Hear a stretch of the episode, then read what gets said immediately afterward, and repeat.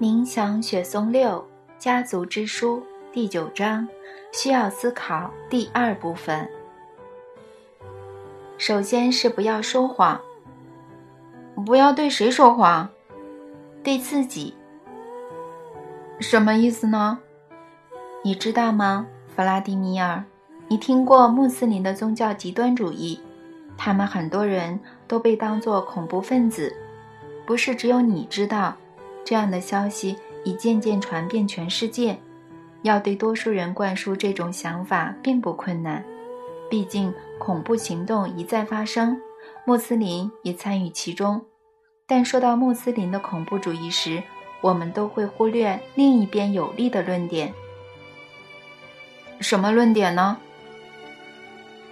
那些被称为极端和恐怖分子的人认为，他们才是试着终止恐慌。拯救人民不受残害的人，他们的理由有分量，觉得自己是在拯救世界，驱赶西方非穆斯林世界带来的瘟疫。你说他们的理论有分量，但我完全没听过他们的论点。如果你知道的话，告诉我吧。好，我这就告诉你，但你要试着自己判断，告诉我交战的两方谁是对的。穆斯林的精神领袖向信众说过以下类似的话：“你们看啊，各位，看看他们背信忘义。西方世界已经陷入道德败坏和放荡荒淫，他们还想把自己可怕的疾病传染给我们的小孩。阿拉伯的战士必须阻止那些背信忘义的人，不能让他们得逞。”等一下，阿纳斯塔夏。这只是喊话，论点在哪里呢？他们提出事实证明，西方的非穆斯林国家道德败坏，嫖妓猖獗，且同性恋盛行，犯罪事件层出不穷，吸毒人数日益增加，而且无法解决艾滋病这类可怕的疾病和酗酒问题。穆斯林国家就没有这些问题吗？弗拉迪米尔，穆斯林世界、穆斯林国家的酗酒和抽烟人数少很多，艾滋病例也非常少，他们的生育率不像其他国家那样下降，且夫妻不忠的情形很少。结果两方都觉得自己是为正确的信念而战吗？是的。所以呢？祭司认为他们已经完成挑起大战的准备，西方的基督教国家联合攻打穆斯林世界，穆斯林世界也会团结起来反击，但两方的实力不对等，穆斯林没有先进的武器，所以在看到同胞一个个牺牲后，才会动员数千名恐怖分子，企图迫使西方世界停手，战争将会开始，但他们会阻止战争。不会让它持续下去。他们是谁呢？你的读者，崭新的世界观正在他们心中形成。那与过去数千年来的不同，他们正在自己的梦想中创造。一旦梦想成真，所有战争和疾病都会消失。你的意思是说，这会在祖传家园开始建造时实现吗？但这和终止全世界的冲突和宗教对立有什么关系呢？祖传家园的佳音会传遍世界，让全世界的人从数千年的催眠禁锢中苏醒。他们会改变生活方式，带着灵感，在世界各地建立神圣的世界。没错，如果在各地实现，世界真的会改变。阿纳斯塔夏，我知道你的梦想就是这个。你相信自己的梦想，永远不会背弃它。很多人已经知道你有关祖传家园的想法，这些人真的开始行动了。但话说回来，阿纳斯塔夏，你还不了解所有情况。走吧，来我公寓的办公室一趟。我现在就想给你看个东西，你看了以后就会明白这些人在反对什么。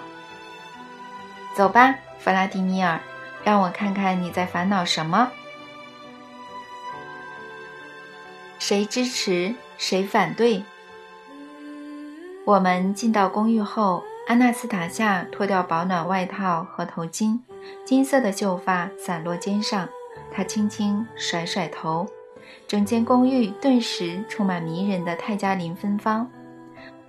我搬了一张椅子放在书桌前的扶手椅旁，然后打开电脑，开启连接网际网络的城市。并非所有俄国人都知道这是什么，所以我解释一下：网际网络是指资讯网，这在很多国家发展得非常迅速。电话线连接伺服器后，电脑便可连上这种网络。伺服器是功能强大的特殊电脑，存有各式各样的大量资讯。使用者可以在大部分的伺服器上张贴自己的资讯。弗拉基米尔城的安纳斯塔夏文创基金会与莫斯科一家名为“俄罗斯快捷”的公司合作，也架设了专属的伺服器和网页，网址为 a n a s t a s i a 点 r u。如此一来，拥有电脑的读者可以利用键盘输入这个网址，进入我们的网站。然后透过文字讯息发表意见，阅读其他读者的心得，辩论或讨论某些问题。没有电脑的读者可以去网络咖啡店上网。现在，俄国所有州和区中心都有网咖，大部分的城市一定也有。我偶尔也会用自己的电脑上网，阅读读者的心得。我没办法时常上网，因为我连。邮寄给我的信件都来不及回复了。网站去年共有一万四千多则文字讯息，读者讨论了许多具体的问题，都与安娜斯塔夏所说的祖传家园有关。他们提议修宪，打算为此举办公投。安娜斯塔夏的想法主要是，每个有意愿的家庭都能获得一公顷以上的土地来建立祖传家园。读者依据这个想法写成一封封的致总统函，内容都比我在《我们到底是谁》中所写的公开信还要精确且有说服力。你们可以自行判断。至于没有机会上网的读者，我就引述其中一封的节录：致俄罗斯联邦总统弗拉迪米尔·弗拉迪米尔·罗维奇·普丁公开信。普京总统军舰，至今仍有很多人将苏联时期视为一生最辉煌的岁月，但那段期间其实有一件应属有史以来最可怕的事情发生。我们伟大的国家俄罗斯向来属于世界强权，战胜害人的第二次世界大战，且奇迹地在短时间内重建战时遭到破坏的经济。公民却在不知不觉中变成意志薄弱的寄生虫和社会包袱。回首过去，我们所有人都有工作，从来不用担心要找职缺。我们有稳定的收入，可以过着正常的生活。我们把孩子送去读书，确定他们会有未来。我们知道，到了退休年龄，就能领到稳定的退休金，安享天年。但这种稳定、这种强大的集权体制对我们开了一个恶毒的玩笑。我们习惯了被动、冷漠和毫不在乎的社会风气，现在没了维持生活稳定收入，所以觉得愤愤不平。您可以观察一下，我们不再付诸行动及改善自己的生活，一味的大肆责怪及咒骂现在的政府，以及接下来的每一任总统和政府。认为他们要为现况负起全责，毕竟我们认为他们应该让我们拥有稳定的收入，照顾我们现在和未来的生活，而我们只需自顾自的生活，无需为这种稳定和富裕付出。您应该也同意，只有单向付出叫做寄生，人人只想获得而不付出，这叫做寄生虫。不过，奇迹发生了，数千名甚至数万名俄罗斯人受到启发而开始行动，那是实践，和创造的灵感。创造，为家乡俄罗斯创造欣欣向荣的美好角落；创造，为自己和后代创造美好的现在和未来；创造，为自己创造物质与精神的富裕；创造，为俄罗斯创造最富有且繁荣的国度。为此，人民只需要一块约一公顷的小土地，并确保这块土地后来不会被人拿走。这是隶属于他们的家乡，他们为自己和后代永远创造爱的空间的地方。爱的空间在辽阔的俄罗斯里，所有生机盎然的角落都会出现爱的空间，向全世界预告伟大奇迹的到来，伟大俄罗斯的重生。在我眼里，俄罗斯现在出现了一个新的气象，是人民称为总统的每位总统者。都可能梦想的，人民自动自发工作，为自己创造物质与精神的富裕。除了向政府要求一块土地和法律保证的稳定之外，其他一无所求。难道这不是每个政府的梦想吗？自行开创源源不绝的富裕和幸福源头，同时在国内创造稳定，不为外在的烦恼担忧。亲爱的普丁总统，我协同俄罗斯数千位公民在此重申我对创造家乡一角的渴望。我们要为世世代代的子孙，让俄罗斯成为生机蓬勃的花园。我协同俄罗斯数千位民公民在此重申我对努力使家庭和自己家乡更好的渴望。我协同俄罗斯数千位公民。了解您的工作有多复杂，而且要对很多人负责，所以我们不会再不经思考而肆无忌惮地批评您和政府。协同俄罗斯数千位公民，我相信您的智慧和远见，相信您会负起全责地评估现况。我们终于能与您成为友好且有志一同的一体。我们会将您视为亲近的好友。了解您，接受您，您会感受到我们的爱和支持。同样以爱关心我们这群托付给您的公民。我们一起为孩子、为俄罗斯创造美好的现在与未来。俄罗斯公民瓦迪姆·波诺马略夫，二零零一年七月二十日。他们也曾这样污蔑我们的祖先。我某次打开根据关键字决定网页数量的搜寻引擎，输入安纳斯塔夏后，荧幕上出现非常庞大的数量，两百四十六个附属网址的俄文网站。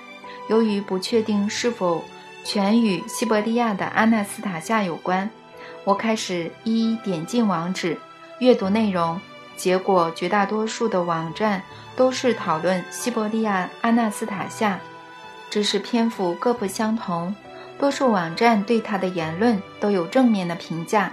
一开始我很开心，但继续点开网络资讯后，却发现一个难以置信的现象：有些网站引述媒体的报道和匿名讯息，直指与安纳斯塔夏有关的运动是在搞派系，所有读者都被称为派系分子。其中一个网站。直接明了地列出俄国现存的派系，我不确定是不是列出全部了，但名单中有安纳斯塔夏和他的支持者。网站没有写出这份名单的依据，或是谁散播这些谣言的，感觉像是列出众所皆知的常识。全国及区域性网站所刊登的文章或点评大同小异，结论千篇一律。俄罗斯的冥想雪松运动是派系或商业手段，阿纳斯塔夏运动与奥姆真理教这类的派系组织半斤八两，都是一种集权的派系。他们甚至用到反智分子和大搞破坏这种字眼。他们均未引述具体的事实，整篇文章就直接做出结论。我不太了解集权的真正含义，于是拿出。大百科全书读到这段文字：集权是指一种统治方式，特色为完全控制社会的所有生活领域，实际上废除所有宪法权利和自由，打压任何政治对手和异议分子，例如法西斯德国、意大利和共产苏联等不同的集权形式。这么极端，所以说，我或阿纳斯塔夏是在领导一个集权派系，准确推翻政府，取消宪法保证的自由，然后建立法西斯政权。但我现在并没有管理任何组织，阿纳斯塔夏也当然没有。过去六年来，我一直在写书，每年举办一两次自由参加的读者见面会，我的演讲都有录影。每个想看的人都能拿到，但为什么要散播这种大言不惭的谎言呢？究竟有何目的呢？像在共青团真理报的弗拉基米尔城副刊中，就有一篇文章指出，安纳斯塔夏在书中号召众人放弃自己的房子，前往森林定居。这怎么可能呢？我心想，毕竟安纳斯塔夏说的完全相反啊。他的原话是这样的：不需要住进森林，必须先清理自己弄脏的地方。他呼吁众人在近郊建立祖传家园，渐渐改变生活方式，活得更文明，对身心更健康。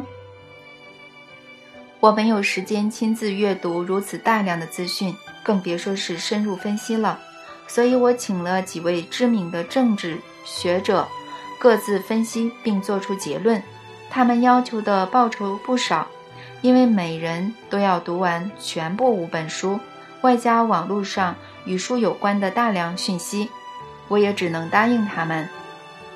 三个月后，我收到第一位专家的结论，不久后也陆续收到其他人的报告。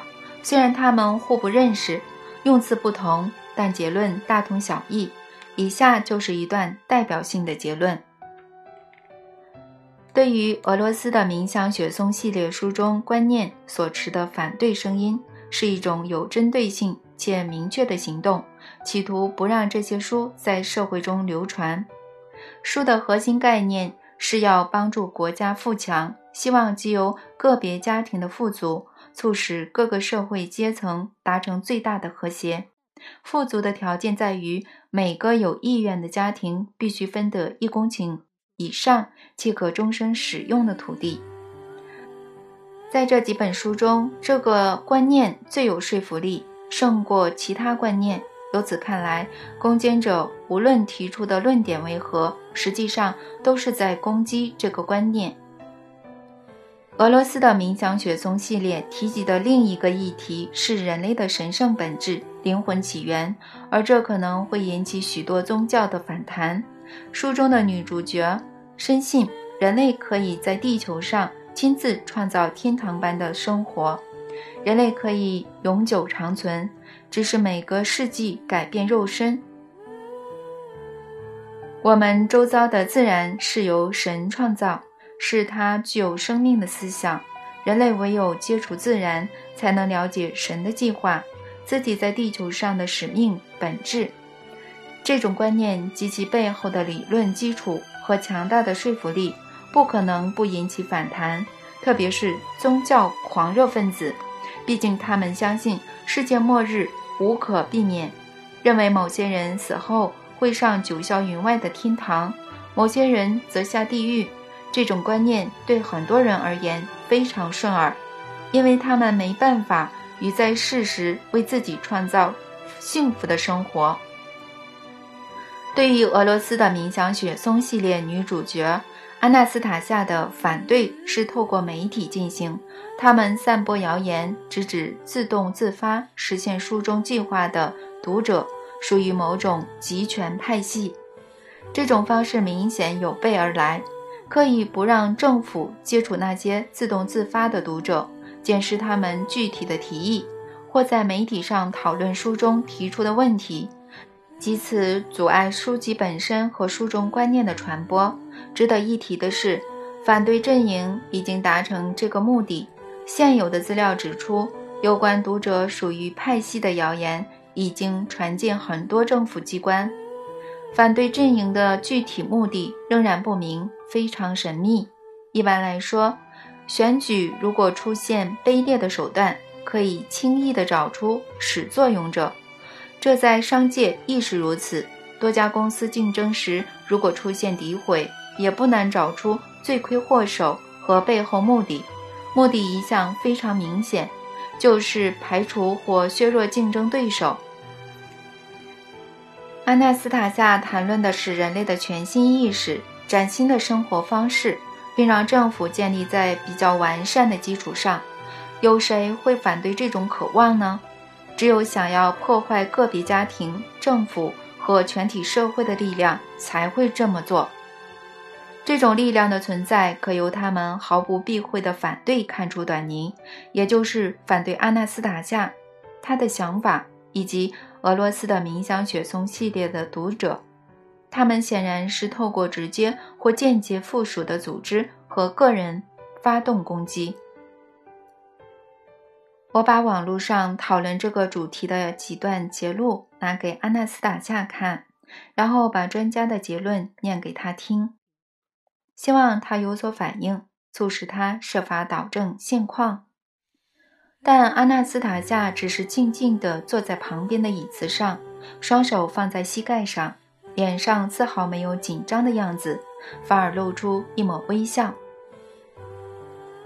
你在笑什么，阿纳斯塔夏？我问。他们在诋毁你的声音，阻挠众人取得祖传家园的土地，而你一点都不紧张吗？弗拉迪米尔。我很开心，很多人受到灵感启发，很开心他们了解自己在做的事情有何本质和意义。你看他们多专心地阐述自己的想法，想出有关未来的计划。他们写给总统的信比你在书中写的好。还有他们预计举办的大会，选择你的未来这个名称想得真好。众人开始思考未来，这是很棒的事。他们确实是在计划，但难道你没有看到有人与他们作对吗？对方真是卑鄙，把他们所有人称为派系分子，引起大众恐慌，不让行政机关接触他们。难道你没注意到吗？注意到了，但这种反对没什么新意或高明的地方。他们以前也是用这种方法破坏我们祖先的生活文化和知识。现在黑暗力量又要故技重施，他们之后还会想出煽动的方法，散播吓人的谣言。这之前就发生过了，弗拉迪米尔。就是因为发生过，他们还赢了。你自己也说了，他们破坏我们祖先的文化，扭曲了历史，这就表示这种方法确实有效。如果现在还没分出胜负的话，他们一定又会战胜，不然你看，让每个有意愿的家庭分得一公顷的土地，这么简单的问题，过了一年还没解决。如果是把一公顷的土地用作其他用途，那还做得到，但要为了建立祖传家园而取得土地，为了有不错的居住环境和食物，实在不可能。那些难民住在难民营三年多了，如果当初让他们每人。至少有意愿的人分得一公顷的土地，三年后早就能把土地改造成适合人居的地方。阿纳斯塔夏，对于我们国家能有哪些巨大的变化，我想了很多。只要政府不阻挠人民想要建立家园的渴望，而是帮助他们，但连土地分配这么简单的问题都解决不了了。佳音。这个问题一点都不简单，弗拉迪米尔，因为这会为我们的星球和全宇宙带来全新的改变。当世界上数百万幸福的家庭有意识地将地球变成生机盎然的花园，遍布全球的和谐就会影响其他星球和宇宙空间。地球现在散发到宇宙的是恶臭的浓烟，地球轨道的垃圾越积越多。还有邪恶的能量从地球发射出来，只要地球人的意识改变，就会发射别种能量。地球散发的美好会在其他星球上创造盛开的花园。哇，这么厉害！人类史上从来没有这种机会吗？毕竟俄罗斯在革命以前，某些地主也有祖传的土地。现在很多国家都有私有土地，我们也有农夫长期承租土地。嗯，但这都没有带来改善，为什么呢？因为那时不像现在一样，人的身心拥有如同神圣幼苗般茁壮的意识。弗拉迪米尔，你所谓的简单问题，其实是祭司数千年来在玄虚时期隐匿的最大秘密。每个时代都有很多宗教谈论神，却从未提过一个显而易见的事实：有意识的与大自然沟通，就是与神圣的思想沟通。理解空间，就是理解神。任何有关祖传家园的思想、梦想，万物与你和平共存，都是与神越来越接近，胜过五花八门的复杂仪式。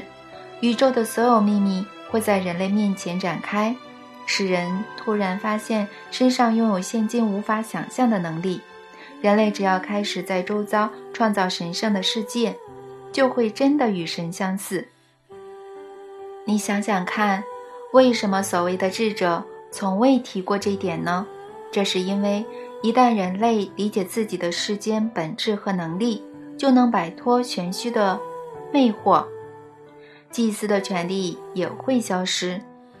没有人，没有东西可以控制在自己周围创造爱的空间的人。造物者不再是恐怖又严厉的审判角色，而是父亲和朋友。正是因为如此，数个世纪以来，他们猜想了各种陷阱，使人远离自己最重要的使命——土地。你说这是一个简单的问题，弗拉迪米尔。但是你想一想，为什么过了好几个世纪，人类至今仍然没有祖传土地呢？你刚提到农夫和地主，但你要知道，他们虽然拥有祖传的土地，但却是强迫别人照顾，自己只想从土地获得更多利润。没有亲自照顾土地的人是无法以爱对待它的。撒入土壤的种子时常带着怒气，长出来的只会是恶意。数千年来，人类无法得知简单的真理。不能强迫他人的双手和思想碰触祖传土地。不同时代的统治者都向人民分配土地，但人民却不知道土地的真正意义。如果给人的土地太小，比方说四分之一公顷，会使家庭无法创造一个可为自己效劳而无需费力的绿洲；土地太大，则使人无法以思想独立管理。而需要请外人协助，引入他人的思想。人类就是这样掉入狡猾的陷阱，始终远离重要的真理。所以说，数千年来，从来没有任何宗教呼吁人类在地球上创造神圣的绿洲，反而始终让人不去接触土地吗？表示他们，弗拉迪米尔，别说有损宗教的话，你有今天的成就。是你的属灵父亲，菲奥多利神父带领你的，多亏有他，我才能与你相识。到了今天，所有教派的信徒都应思考如何帮助精神领袖避免灾难。什么灾难？就是上个世纪曾经发生的灾难。当时众人劫掠教堂，处死各种信仰的神职人员。你说的是苏联时期，但我们现在有民主、宗教自由，而且政府尊重所有宗教，至少大部分都是。过去的事件怎么可能突然重演呢？弗拉迪米尔，你仔细观察现况，你也知道，现在很多国家正在联手打击恐怖主义。是的，他们认定助长恐怖主义的是其他国家。并且公开恐怖分子的姓名，他们特别指责宗教的精神领袖，派遣特种部队捉拿他们。但这只是一开始。各国领袖都已收到多份报告，内容揭露许多宗教的本质。这些报告举了很多例子，说明地球上许多的战争和恐慌都是宗教造成。分析专家在这些报告中精确且有说服力地描述一切。很多恶行的消息会在未来陆续揭发，提醒大众玄虚的神职人员带给世人如十字军东征般永无止息的战争、阴谋以及他们变态、贪婪无厌的行为。一旦引起多数人的怒火，各地就有可能出现迫害、毁庙灭神。目前已有很多宗教的神职人员开始试着阻止宗教极端主义。极力声明他们与极端主义毫无关系，并且对此公开谴责。统治者现在是接受他们的声明，但更精确地说是假装不懂，对此声明表示满意。然而，那些秘密报告早就揭示，宗教利用任何借口如城市般设定人的思想。他们的借口可能带有好意，鼓励众人行善。但这种信仰让人相信虚无缥缈的东西，进而一味地相信传教士的说辞。被人如城市般设定的信徒就有可能受人控制。传教士随心所欲地让信徒变成自杀炸弹客。秘密报告用了很多过去和现在的事实证明这个结论。不久后，统治者就会倾向选出单一宗教。将其完全掌控在手中，指责其他宗教有害而予以摧毁。如果无法让所有人民信奉单一宗教，下一步就是至少摧毁国内的所有宗教。这种决定会导致战争永远无法平息。事实上，这种战争已经开始，而且仍在持续。必须阻止这个情况，而这只有一个办法。那就是让精神领袖产生一个意识，唯有佳音能让整个地球恢复和平。接受并在神庙宣誓佳音的人，会让神庙不管是大是小，充满信众；而不接受的人会发现自己的神庙空空荡荡而破败。阿纳斯塔夏，你说的佳音是什么呢？可以解释的简单一点吗？那些自称精神领袖、谈论神及在现代学校教导孩子的人，必须知道，地球上的每个家庭都应在自己的家园创造爱的空间，将此视为让神开心的行为。不仅必须知道，还要在神庙与信徒想出未来聚落的计划，一起努力找回原始起源的知识。先是梦想和讨论。接着实践计划的细节，完成创造的梦想需要好几年，但只要这在地球上实现，世人就会和谐共存，住在真正且神圣的空间。阿纳斯塔夏，我明白了，你希望在不同信仰的寺庙、教堂、学校和高等教育机构里，都有人开始理解大自然，熟悉如何按照。特别的计划建立祖传家园。假设这真的能使不同的信仰团结，是实际上行动，不是说说而已。嗯，假设这真的可以唤醒受到催眠的世人，并且终结恐怖主义、吸毒和其他社会乱象。假设真的可以，但是你要怎么说服所有主教、所有神职人员呢？况且他们分属不同宗教。你要怎么说服民间的所有教育机构呢？虽然你说的很多都成真了，阿纳斯塔夏，但你现在说的根本办不到啊！办得到，他们别无他法了。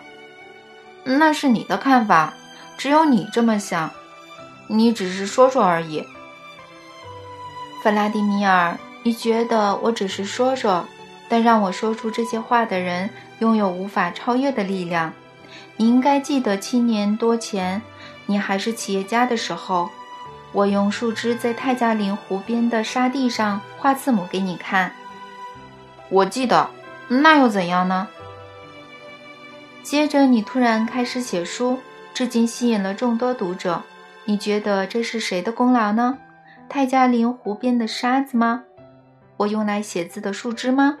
我说的话吗？还是你写出所有书的手呢？后来诗歌在读者的心中如神圣的泉水般涌出。一切的最大创造者是谁呢？不晓得，所有因素大概都有一点影响。相信我，弗拉迪米尔，请你试着理解。在所有创造出来的事物背后，都有它的能量存在。这股能量已经启发人心，未来还会继续赋予灵感。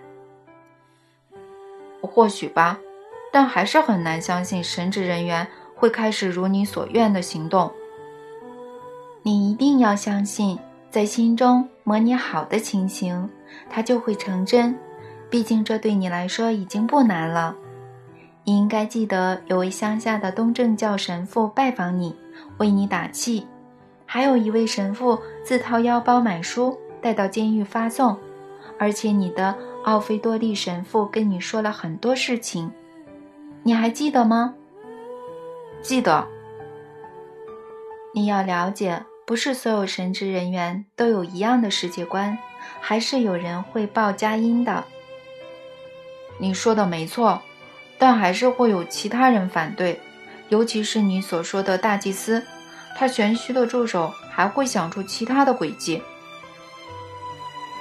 他们当然不会罢手，但黑暗力量现在只是白费功夫，一切已经开始，没有回头路了。世人会体悟世间的天堂乐园，你觉得这只是说说，但是你注意了，我要说出四个简单的字。让光线照亮部分的黑暗，剩下的黑暗则因知道不可能再化为现实，会吓得发抖，隐姓埋名。这四个字很简单，那就是家族之书。